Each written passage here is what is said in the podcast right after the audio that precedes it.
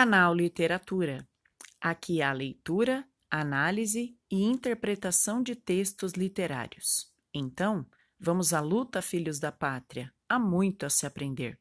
O texto analisado será Questão de Tato do livro Vida a Granel, do professor César Magalhães. Vamos à crônica. Questão de Tato.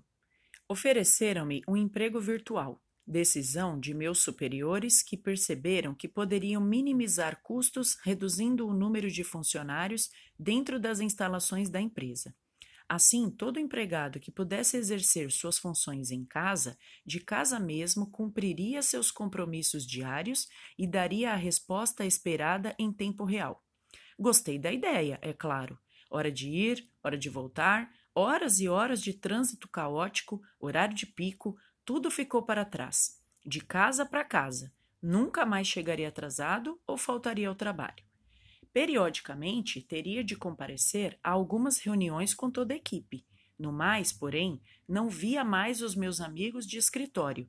Nossas conversas de mesa em mesa passaram a se dar pelo computador. Aprendi a sorrir por letras, RS, RRR, KKK. E com mais tempo livre para esporte, lazer, resolvi voltar a estudar. Ofereceram-me ensino virtual, nada de cadernos, lousas, andanças pelo campus da universidade, deslocamentos de um lado a outro da cidade. Com disciplinas organizadas em módulos, assistiria às aulas de minha escrivaninha. Hora marcada somente para fóruns, chats, salas de discussão, ambientes virtuais, dúvidas que não ergui o braço. Minhas perguntas, as mais indignadas, eram marcadas por interrogações seguidas de exclamação.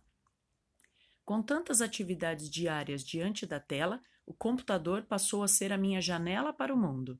Muitas coisas me foram oferecidas por esse meio, linhas e linhas de produtos, o mundo online e via cabo o supermercado também chegou à minha porta.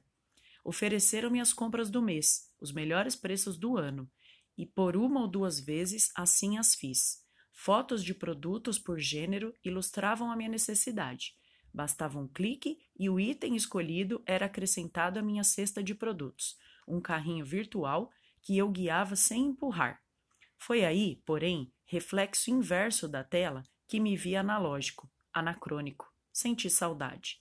Faltavam os passos pelos corredores. Faltava a surpresa de ver na prateleira ao lado um produto fora da lista, um produto inesperado, fruto do improviso, em decisão repentina, ser levado para casa.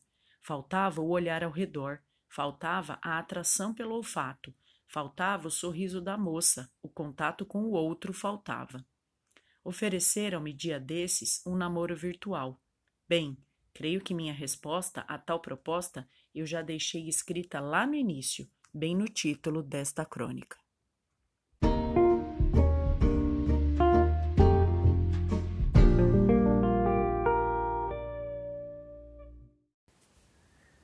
No texto, o narrador-personagem se vê numa situação bem parecida com a que estamos vivendo há mais de dois meses: trabalhar remotamente. No caso dele, a empresa tomou a decisão para minimizar custos. No nosso caso, a pandemia é que nos enfiou em nossos lares. Ele diz que gostou da ideia, já que iria economizar tempo por não ter de se deslocar no trânsito caótico. Segundo o site Valor Invest, em matéria publicada em maio de 2019, os brasileiros gastam em média 2 horas e 7 minutos por dia para cumprir todos os seus deslocamentos no trânsito. Por ano, ouvinte, isto dá 32 dias de perda. O personagem, por estar com tempo sobrando, resolve fazer uma EAD, curso virtual, no qual tudo que é estudado, discutido e pesquisado acontece atrás de uma tela de computador ou celular. Em maio de 2020, o site Terra informava que durante a quarentena imposta no Brasil, houve um crescimento de 70% nas matrículas. O Google observou um salto de 130% nas buscas por especializações à distância. Nosso conectado personagem foi apresentado às compras virtuais. Por uma ou duas vezes, fez suas compras do mês pela internet. Assim, tem-se a praticidade, o ganho no tempo e o comodismo de receber os itens sem esforço. Ele não curtiu. Sentiu saudade de empurrar o carrinho, de escolher um produto que não era sua intenção primeira de compra. Sentiu falta do contato. Mas há quem prefira, ou, pela atual situação, optou por esta modalidade de compra. Em matéria publicada em maio deste ano, o site O Globo informou que 4 milhões de clientes foram conquistados pelo comércio online. O site E-Commerce Brasil, em março, divulgou que 71% dos brasileiros aumentaram suas compras online após o isolamento. Para estes consumidores, as prioridades são 80% produtos de higiene, 72% alimentos e bebidas e 63% remédios.